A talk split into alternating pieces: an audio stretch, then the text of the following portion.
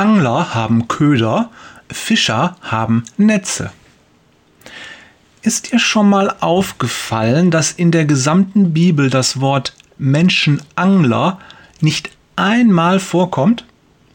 Stattdessen heißt es dort immer Menschenfischer.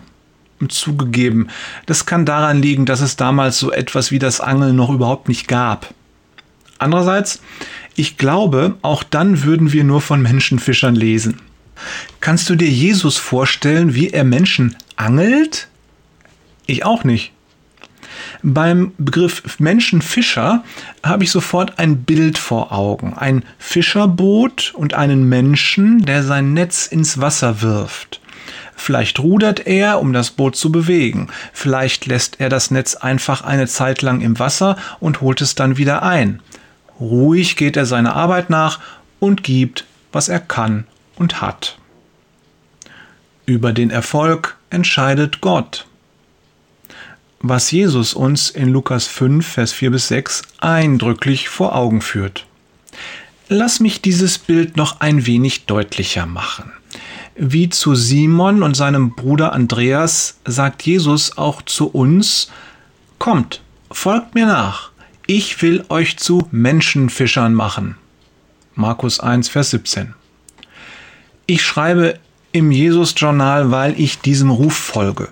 Jeder Text, den ich veröffentliche, ist ein Netzwurf.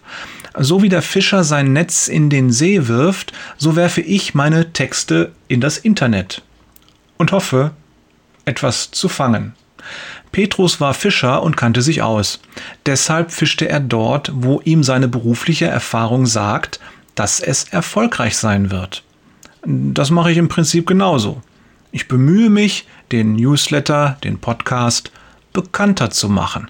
Und ich baue die komplette Seite um, um bei Google besser gefunden zu werden. Jetzt kommen wir zum Bild vom Angler, dem Menschenangler.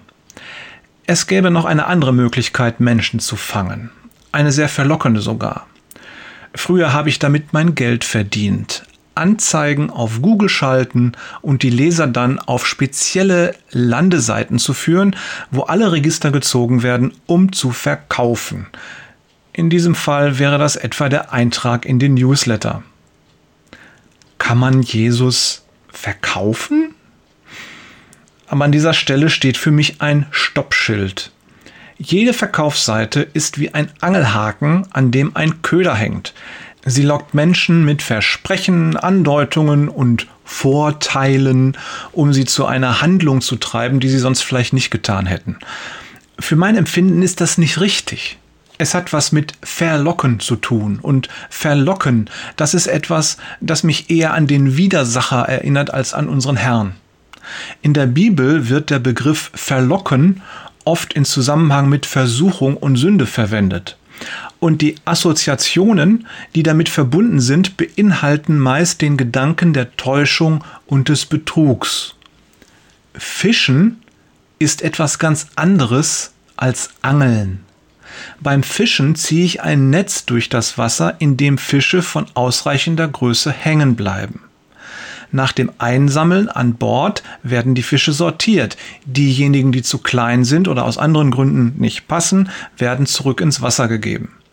Beim Angeln hingegen locke ich mit einem Köder. Dieser Köder verbirgt jedoch den Haken, mit dem ich den Fisch aus dem Wasser ziehen möchte. Haken verursachen Schmerzen und Verletzungen. Beim Angeln bleibt Verletzung für den Fisch nicht aus.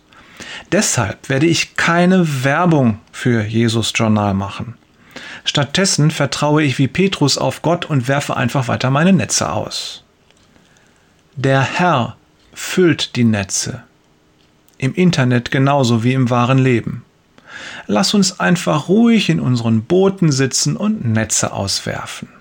Liebe Grüße von Jörg, vom Angler zum Fischer, Peters und Thorsten, der Netzeflicker Wader.